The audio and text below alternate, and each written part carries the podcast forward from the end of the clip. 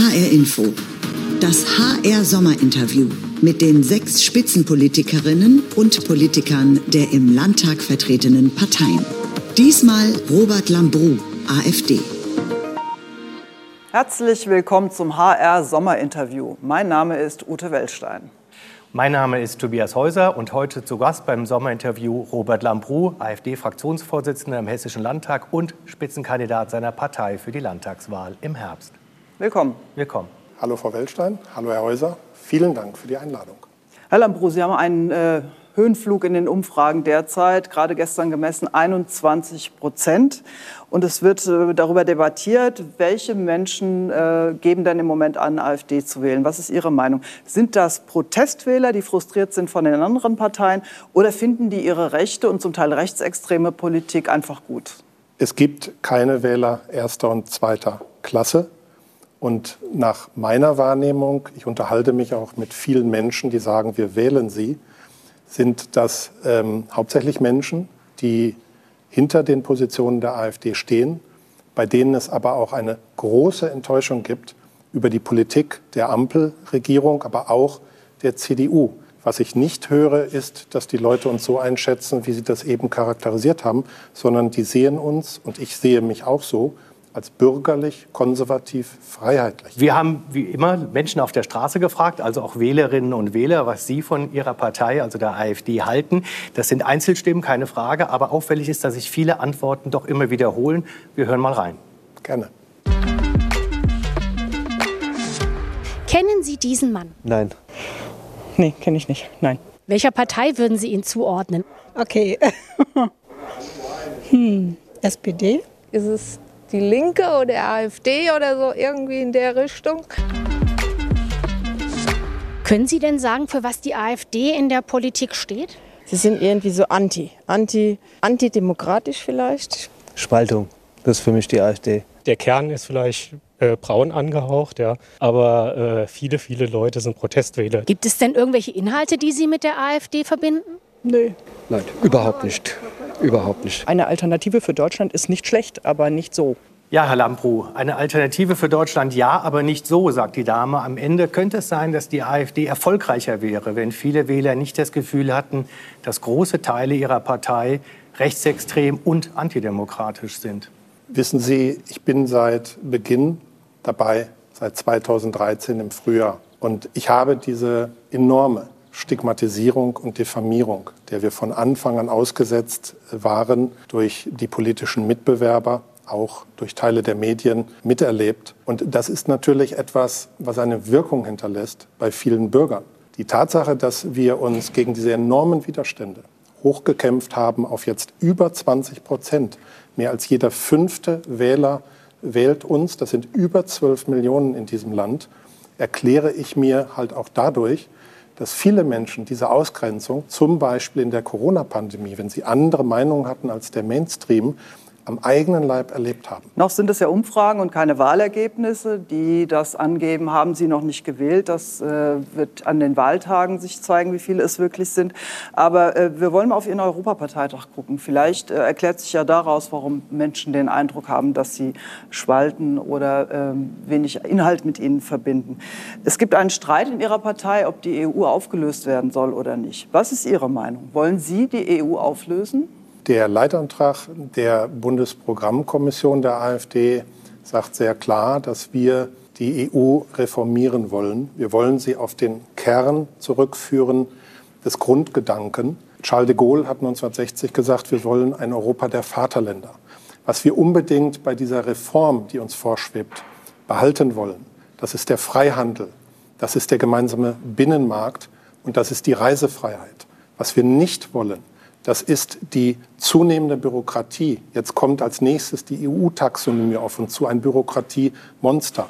Wir wollen nicht die zunehmende Bevormundung der Bürger durch die EU und wir wollen vor allen Dingen nicht weiter zuschauen, dass die Außengrenzen der EU nicht geschützt sind. Das ist auch eine Form von Staatsversagen. Der Strippenzieher in Ihrer Partei, ähm, Björn Höcke, hat eine andere Ansicht und die können wir uns mal anschauen.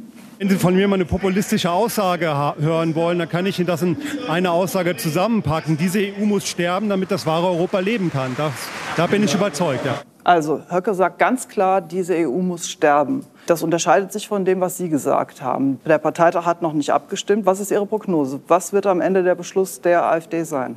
Björn Höcke hat in diesem Phoenix-Interview, was man sich auch auf YouTube abrufen kann, gesagt, die EU muss sterben, damit Europa leben kann. Er verfolgt also auch ein positives Ziel. Er meint damit auch, dass wir bestimmte Errungenschaften in der Europäischen Union bewahren wollen, weil sie sehr positiv sind, und andere aber reformieren wollen. Aber dafür muss die Organisation Europäische Union, so wie sie ist, aufgelöst werden. Warten wir doch einmal die Europawahl im Juni 2024 ab. Ich bin sehr zuversichtlich, weil ich die Entwicklung, die wir in Deutschland sehen, auch in anderen Aber warum abwarten? Sie müssen ja eine persönliche Meinung haben. Ich glaube, dass wir nach der Europawahl 2024 Mehrheiten bekommen für echte Reformen, die auch dringend notwendig Herr Lambrou, sind. Sie weichen eine Frage aus. Was? Sie sind einer der führenden Vertreter der AfD in Deutschland. Sie müssen doch eine Meinung haben, ob diese Organisation EU aufgelöst werden soll oder nicht. Ich meine, dass ich das eben klar gemacht habe, aber ich kann es natürlich noch mal auf den Punkt bringen. Ich bin dafür, dass wir die EU reformieren mit Mehrheiten, die wir hoffentlich ab Mitte nächsten Jahres haben. Und ich verweise auch noch mal auf den Leitantrag, der, wenn Sie den Änderungsantrag der Bundesprogrammkommission berücksichtigen, ganz klar sagt, wir haben das Ziel, die EU zu reformieren. Und das ist auch dringend notwendig. In einer Bertelsmann-Studie von Mitte 2022 sagt jeder zweite Befragte in Deutschland, dass die EU aus seiner Sicht zu viel Macht hat und nur jeder Zehnte fühlt sich ausreichend involviert. Der Leitantrag ist noch nicht beschlossen, so viel muss man noch mal sagen. Sie haben die Diskussion darüber ja auf Ihrem Parteitag nach hinten geschoben. Herr Lambrou, wir haben hier eine Kiste, wie immer. Dort ist ein Gegenstand drin, der etwas mit Ihrer Partei zu tun hat auch. Ähm, ich würde Sie bitten, die Kiste mal vorsichtig auszupacken, den Gegenstand herauszuholen und uns zu sagen, was Sie sehen, dem Zuschauer, dem Zuhörer vor allem, Ja. und warum wir Ihnen das reingelegt haben. Gut.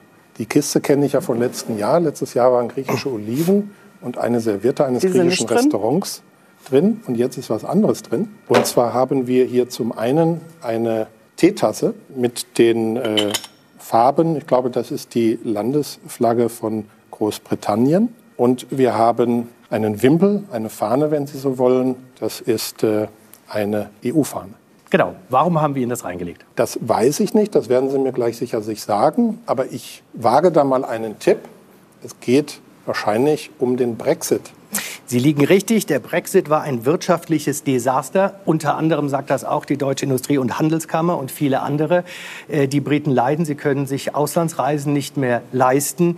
Die wirtschaftlichen Erfolge, die versprochen wurden, sind alle nicht eingetreten. Die Briten sind mittlerweile bitter enttäuscht vom Brexit. Und das wollen sie jetzt auch für Deutschland? Diese Beschreibung der Folgen des Austritts von Großbritannien aus der EU, die kann ich so nicht teilen und die nehme ich so auch nicht wahr. Da stehen Sie alleine gegen alle Wirtschaftswissenschaftler in Europa.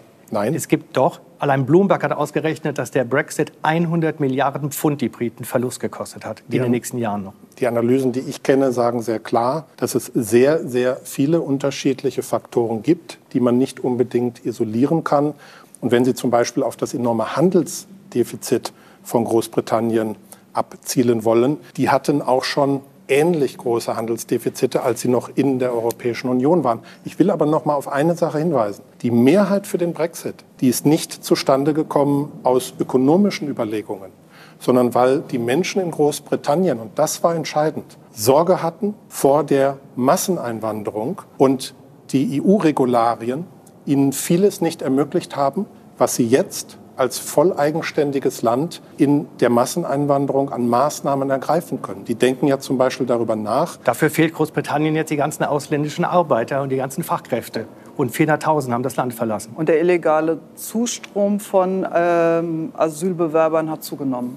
Sie können sich aber besser dagegen zur Wehr setzen als in einem ähm, EU-Gebilde, was seine Außengrenzen überhaupt nicht schützt. Immerhin ist Großbritannien in der Lage, seine Außengrenzen zu schützen. Und sie können auch es so organisieren, dass sie zum Beispiel Menschen, die illegal ins Land kommen, nach Afrika ausfliegen. Das haben die Gerichte verboten. Das ist bisher nicht möglich. Also halten Sie den Brexit für eine Erfolgsstory? Ich glaube, dass es zu früh ist es zu beurteilen, aber dass man es nicht ausschließlich auf ökonomische Gründe reduzieren sollte, sondern ich glaube, dass die Mehrheit bei der Volksabstimmung, und so eine Volksabstimmung würde ich mir auch für Deutschland wünschen, sich dafür entschieden hat, weil sie schlichtweg Angst hatten, ähm, kulturell überfremdet zu werden. Ich trage hier mal ein. Genau, einer Ihrer Spitzenpolitiker, der frisch nominierte AfD-Spitzenkandidat für die Europawahl, Sie kennen ihn natürlich, Maximilian Krah, der schon im EU-Parlament sitzt und dort übrigens mehr als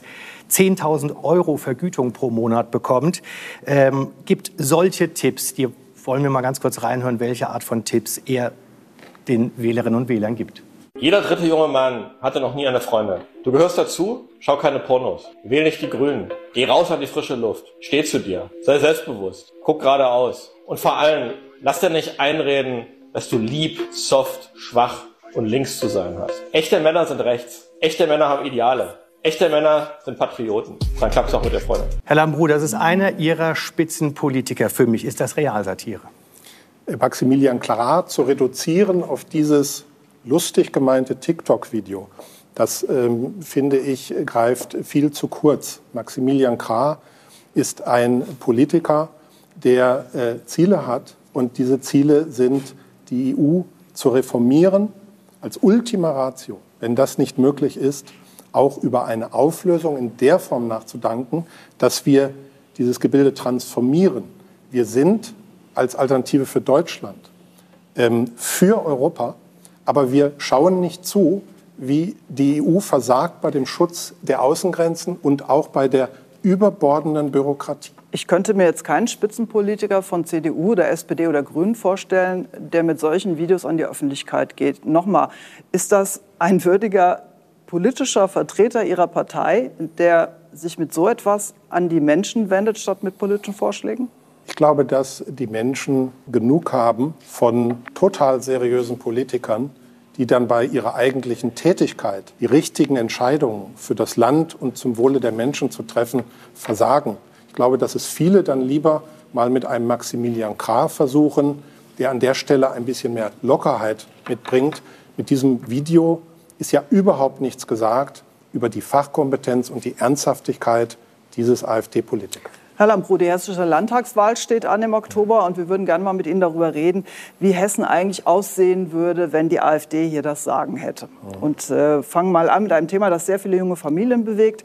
Zehn Jahre nach der Einführung der Kita-Platzgarantie beklagen sich viele Familien in Hessen, dass es nicht genügend Betreuungsplätze für ihre Kinder gibt. Was würde die AfD eigentlich dagegen tun, dass es zu wenig Kita-Plätze in Hessen gibt? Die hessische Landesregierung geht den Weg, dass sie diesen Beruf noch stärker als früher öffnet für fachfremdes Personal, was auch nicht annähernd so stark qualifiziert und so lange ausgebildet ist wie die Erzieher selber. Das sorgt für sehr großen Unmut bei den Erziehern.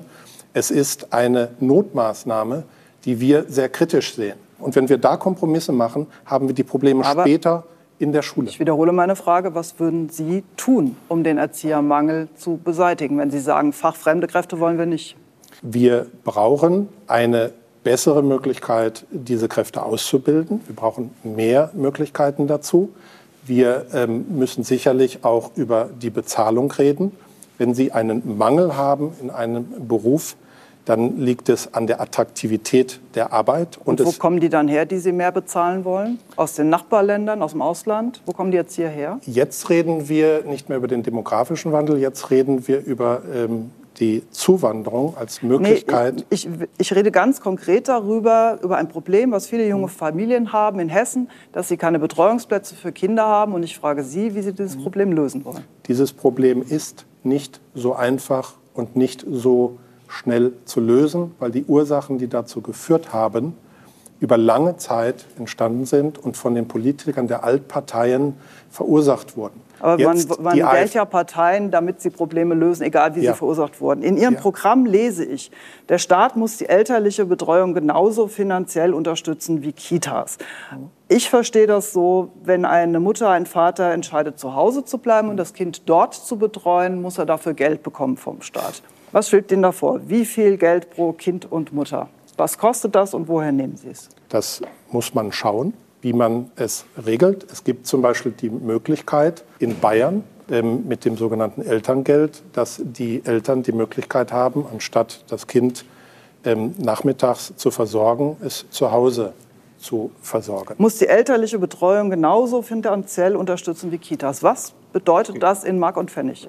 Das müssen wir schauen, wenn wir in der Regierung sind. Und dann gehen wir dieses Thema an. Wir sind der Meinung, dass es eine Wahlfreiheit geben muss bei den Eltern, ob sie das Kind zu Hause ähm, betreuen oder in eine Kita geben. Und dann muss sich der Staat auch darum kümmern, dass es neben der Möglichkeit, es in die Kita zu geben, auch die Möglichkeit gibt, bei ausreichender finanzieller Versorgung ähm, das zu Hause zu machen. Also wir erfahren von Ihnen keine Zahl heute. Konkrete ähm, Lösungen gibt es, wenn Sie in der Regierung sind. Davor haben Sie keine Vorschläge. Schauen Sie, ich habe zu Beginn dieses Themas klar gesagt, dass wir in diese ganze Situation gekommen sind, ist das Versagen der Altparteien über Jahre jetzt von uns, die wir dafür als einzigste Partei in keinster Weise Verantwortung tragen, weil wir noch nie in der Regierung waren. Eine Zauberlösung zu erwarten, schnipp und das ist die Lösung, das ist schlichtweg unseriös und so eine unseriöse Politik biete ich nicht an. Das Herr Lambrou, nochmal noch mal zu Ihrem Vorschlag zurück, Geld zu geben für Eltern, die ihre Kinder zu Hause erziehen oder zu Hause lassen. Ist es nicht gerade so, dass vor allem Familien mit Migrationshintergrund und bildungsferne Eltern dann wahrscheinlich ihre Kinder zu Hause lassen, das Geld einstecken ähm, und ihre Kinder nicht mehr richtig betreuen? Kann das in Ihrem Sinne sein? Stichwort Integration und vor allem auch Sprachentwicklung. Ja, beim Thema Integration reden wir in der Tat über große Probleme. So sind zum Beispiel seit 2015 über 50.000. Aber werden diese Probleme Kinder, besser, wenn die Kinder zu Hause bleiben? Schauen Sie, Sie tun jetzt so, als wären Menschen, die aus dem Ausland kommen, Migranten, Menschen zweiter Klasse, denen Sie es nicht zutrauen, ihre Kinder zu Hause zu betreuen. Äh, Entschuldigung, das mache ich nicht mit. Äh, ich denke, dass Eltern. Aber Sie werfen doch Leuten mit Migrationshintergrund auch vor, dass ihre Sprachentwicklung schlecht ist. Wird die besser, wenn die Kinder zu Hause bleiben? Jetzt lenken Sie ab davon, dass Sie unterstellt haben, dass Menschen mit Migrationshintergrund oder Migranten ihre Kinder schlechter betreuen würden, wenn sie die das, das zu Hause machen könnten. Und Entschuldigung, diese Unterstellung das, das habe ich nicht getan. Nicht das habe ich nicht getan. Ich habe nur gesagt, es könnte ja sein, dass der, das Geld ein Anreiz ist, die Kinder zu Hause zu lassen, anstatt sie vielleicht in eine Kita oder eine Krippe zu schicken. Ja, aber warum ist diese Vermutung dann bei Biodeutschen äh, nicht auch da? Ich habe das, auch bildungsferne Eltern genannt. Das hängt ja davon ab, was Sie da für Eltern haben. Schauen Sie, Fakt ist, der Staat hat ein Riesenproblem, ausreichend Kitaplätze zu schaffen. Und der Staat hat ein Riesenproblem, ausreichend Erzieher zur Verfügung zu stellen. Herr Lambrou, bleiben wir noch mal bei der Frage, was wäre, wenn Sie regieren würden. Die Arbeitswelt und die Wirtschaft stehen vor riesigen Veränderungen. Es geht darum, unsere Wirtschaft und damit auch unseren Wohlstand für die Zukunft fit zu machen. Viele andere Parteien schlagen deswegen einen sogenannten Transformationsfonds vor. Bei Ihnen im Wahlprogramm habe ich dazu nichts gelesen, wie man die Wirtschaft für die Zukunft fit machen kann. Wenn Sie sich unterhalten mit Vertretern der Wirtschaft, dann sagen die ganz klar, dass sie sich Sorgen machen um den Standort Deutschland und den Standort Hessen. Sie reden über sehr hohe Energiekosten, mit die höchsten weltweit. Sie reden über sehr hohe Steuern und Abgaben. Wir müssen hier über Rahmenbedingungen reden. Die Kosten auf Energie müssen runter. Sie sagen, Sie wollen die Grundsteuer bundesweit abschaffen, steht in Ihrem Programm. Bis dahin deckeln, aber das Ziel ist, sie abzuschaffen. Die Grunderwerbssteuer abschaffen auf selbstgenutzten Wohnraum. Wir haben mal nachgefragt, was das so kostet. Alleine in den hessischen Haushalt würde das ein Loch von 1 bis 2 Milliarden Euro pro Jahr reißen. Könnte bis zu 5 Prozent des Haushaltes gehen. Wie wollen Sie das ersetzen? Die Landesregierung investiert dieses Jahr nach eigenen Angaben eine Milliarde in den Klimaschutz. Die Landesregierung hat äh, Gesamtkosten. Das würden Sie streichen? Hat Gesamtkosten für das ganze Thema Flüchtlinge von 1,4 Milliarden. Die wären auch noch da, wenn Sie regieren würden in Hessen. Schauen Sie, es ist richtig, dass die Finanzen des Landes Hessen in einem sehr schlechten Zustand sind. Das ist nicht die Schuld der AfD, sondern der vorherigen Landesregierungen. Es muss, wenn wir in die Regierung kommen, alles auf dem Prüfstand. Das heißt, alle Aufgaben und alle Ausgaben der Ministerien müssen auf dem Prüfstand. Es ist aber auch klar, dass die Bürger im weltweiten Vergleich in Deutschland sehr hohe Steuern und Abgaben zahlen. Das heißt, die Politik muss einen Weg finden, hier die Bürger zu entlasten und gleichzeitig zurückzukehren zu einer seriösen Haushaltspolitik. Diese schwarz-grüne Landesregierung redet bei vielen Politikfeldern über Nachhaltigkeit. Von nachhaltiger Finanzpolitik habe ich bei denen noch nie etwas gehört. Herr Lambrou, jetzt haben wir mal geschaut, wie es aussehen würde, wenn Sie in Hessen mitregieren oder regieren würden. Das Problem ist ja nur, es will wirklich niemand mit Ihnen regieren und zusammenarbeiten, oder? Ich sehe auf kommunaler Ebene, auch hier in Hessen, durchaus die ein oder andere Zusammenarbeit. Zum Beispiel? Zum Beispiel. Zum Beispiel in Eltville, da haben wir ja einen Bürgermeister Kunkel, der sich gerne sehr negativ über die AfD äußert. Da die AfD im Stadtparlament aber immer wieder das Zünglein an der Waage ist für Mehrheiten, kommt seine CDU-Fraktion ganz gerne einmal zu unseren Leuten und fragt bei diesem und jedem Antrag. Sagen Sie, sagt die CDU nicht. Das können Sie die fragen, das werden Sie bestätigen müssen. Ministerpräsident Boris Rhein hat sich dieser Tage noch mal sehr deutlich geäußert zu einer möglichen Zusammenarbeit mit der AfD. Der CDU-Politiker hat sich ganz deutlich geäußert. Hören wir mal rein. Die ähm, AfD passt nicht zu christlich-demokratischen Werten. Das hat sie erst wieder am Wochenende jetzt äh, auf ihrem Bundesparteitag mit äh, teilweise wirklich widerwärtigen Aussagen ähm, äh, unter Beweis äh, gestellt. Ähm, und äh, deswegen gibt es nicht nur eine Brandmauer äh, zur AfD, sondern es gibt auch einen tiefen Graben, der nicht überwindbar ist. Das hat Boris Rhein an mehreren Stellen gesagt. Er äh, bringt die AfD in Zusammenhang mit Einschätzungen wie widerwärtig, absurd, rechtsextremistisch. Wie kommen Sie auf die Idee, dass da jemals eine Zusammenarbeit möglich sein könnte? Boris Rhein spricht von einer Brandmauer. Und dazu möchte ich erst mal sagen, es war in Deutschland noch nie eine gute Idee, Mauern zu errichten. Schauen Sie, Boris Rhein hat in den letzten Monaten einige Ideen der AfD-Fraktion übernommen. Er spricht von Begrenzung der Zuwanderung. Er spricht von Wiedereinstieg in die Kernkraft. Er spricht von Senkung der Grunderwerbsteuer. Und er, er spricht nicht von Wiedereintritt in die Kernkraft. Er hat dafür plädiert, die alten Kernkraftwerke weiterlaufen zu lassen, als die Bundesregierung ja, da sind wollte. wir auch mit dabei. Aber die Frage an Sie war ja, wie kommen Sie auf die Idee, dass jemand, der für Sie Worte wie widerwärtig, absurd, rechtsextremistisch findet, jemals mit Ihnen auf Landesebene zusammenarbeiten? Worte, die er für keinen anderen politischen Mitkonkurrenten finden würde. Ich habe drei Themen aufgeführt die ja aus unserer Sicht von uns thematisch übernommen haben. Das vierte Thema wäre zum Beispiel die Ausstattung mit digitalen Endgeräten für alle Schüler ab der fünften Klasse. Wenn Boris Rhein es hier thematisch wirklich ernst meint mit diesen vier Punkten, dann kann er die thematisch sehr gut mit der AfD umsetzen in einer gemeinsamen Regierung, denn wir sind hier thematisch eng beieinander. Mit einer Neuauflage der schwarz-grünen Regierung aus unserer Sicht schafft er das eher nicht. Herr Lambrut, und ich glaube, dass die Macht des Faktischen, und das sehen Sie ja schon auf kommunaler Ebene, dazu führen wird, dass Parteien, die thematisch eher zusammen sind als zum Beispiel Schwarz und Grün, am Ende des Tages auch zusammenarbeiten werden. Zum Ende des Sommerinterviews haben wir ein Spiel vorbereitet. Es gibt einen Keks für Sie. Ähm, in diesem Keks ist eine Weisheit und ich würde Sie bitten, äh, sich mal eine Weisheit auszusuchen. Ich darf Ihnen das mal reichen. Ja. Und Sie ziehen bitte, das ist der Keks Danke. und da die, sind die Weisheiten. Die nehmen erstmal den Keks. Ge gerne. Seien Sie doch so lieb und äh, lesen das mal vor, was da drauf mhm. steht. Also da steht, wenn jeder nur an seine Wähler denkt, ist nicht an alle gedacht. Und diesen Satz kann ich nur unterstreichen.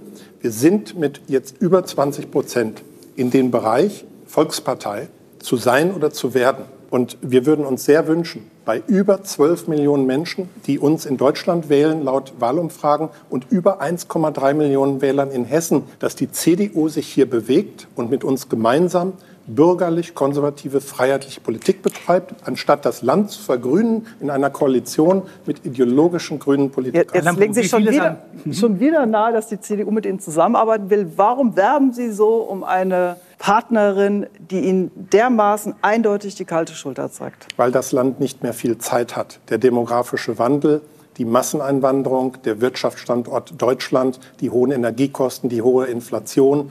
Es ist wirklich Zeit für einen Politikwechsel. Herr Lambrou, vielen Dank für das Sommerinterview. Bitte schön.